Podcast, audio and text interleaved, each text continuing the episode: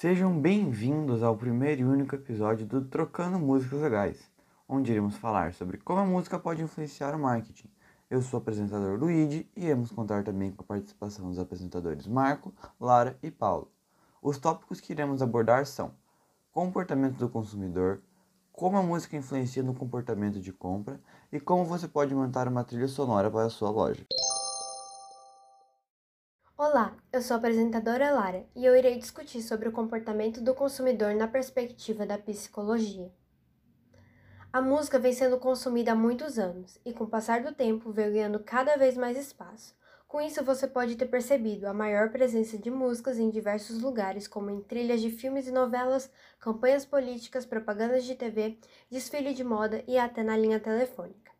E sem sombra de dúvida, muitas dessas inserções foram criadas quando se passou a ter mais conhecimento do significado e do poder de como a música influencia as pessoas. Dito isso, a música então se tornou uma poderosa ferramenta de comunicação e marketing. Então, iniciaram-se pesquisas para entender como ela pode ter eficácia em cada setor. Por isso, conhecer o consumidor saber mais sobre suas atitudes tornou-se fundamental e importante para os profissionais de marketing seja para uma propaganda como para escolher características de um produto, bem como onde disponibilizar ele. De acordo com Michael Minor e John Moore, atores do livro O Comportamento do Consumidor, quando o cérebro é exposto em determinados estímulos, ele não consegue separar as mensagens provenientes de anúncios e mensagens comuns. Dessa forma, a experiência tida pelos consumidores de uma determinada empresa sobrepõe-se a esses fatos, pois envolve tudo que complementa e representa através da sua percepção. Visto esse fator, as marcas tendem a criar uma imagem definida que diferencia sua empresa e seus produtos dos demais concorrentes do mercado.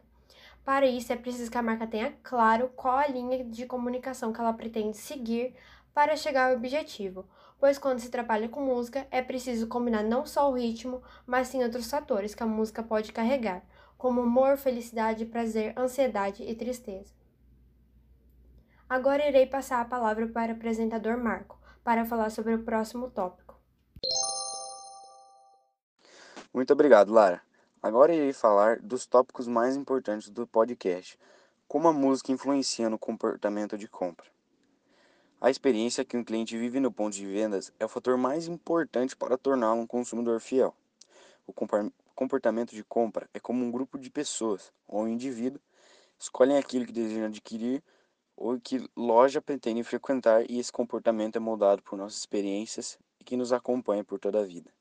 São fatores ambientais, econômicos, tecnológicos, políticos e culturais, que são alguns dos motivos que provocam mudança no comportamento de compra.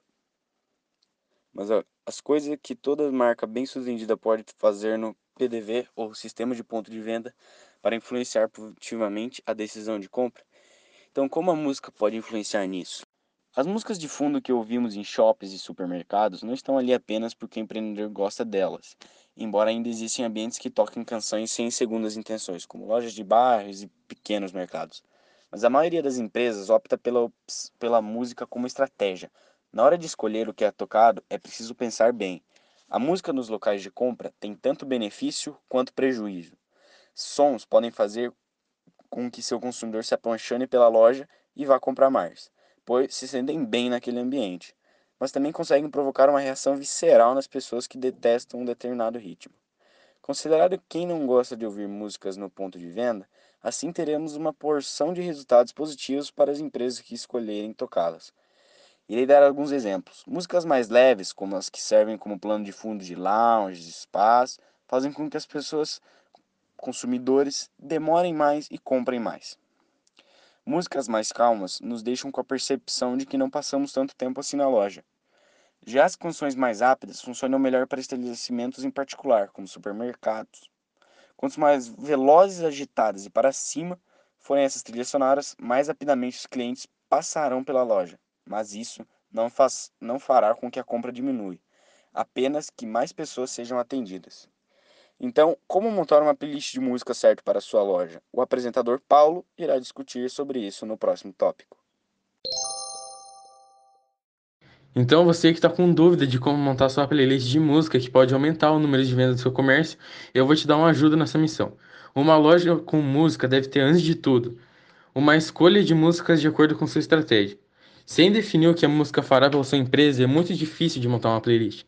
Por isso, a primeira pergunta que você precisa fazer é: o que eu quero conquistar com essa trilha? Você precisa de que os clientes passem mais tempo na sua loja, comprem mais ou apenas tenham uma experiência de compra confortável? É preciso pensar nisso. Primeiro que para decidir se a música será capaz de influenciar o comportamento da compra. Outro pilar importantíssimo da montagem da sua playlist é conhecer bem seu público-alvo. As pessoas que compõem seu público-alvo podem ser muito parecidas. Em comum, podemos citar que todas elas têm interesses nos produtos que vendem, gostam de adquiri-los na sua loja e estão propensas a fazer isso novamente. Há muito mais sobre o que elas compartilham entre si que você desconhece. Seus clientes podem ser fãs da mesma banda e frequentarem outros ambientes parecidos. São essas coisas em comum que diferenciam seu público, e uma pesquisa de mercado lhe, lhe ajudará a entender o que tocar. Dica importante para você que está querendo montar a sua playlist de comércio é pesquisar os gêneros que trazem mais resultado. Os gêneros das músicas são também muito importantes para quem quer utilizá-las na loja. As letras e ritmos devem não apenas atender ao seu público-alvo, mas fazer com que você e seus funcionários se sintam confortáveis com o que ouvem.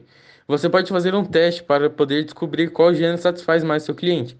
Mas se você não estiver a fim de ter todo esse trabalho, você pode contratar uma equipe especializada em experiências que pode te ajudar na escolha das melhores músicas e dos melhores gêneros.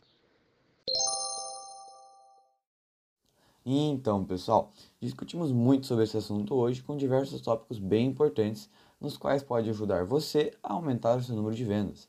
Espero que vocês tenham gostado do podcast Trocando Músicas Legais e até breve.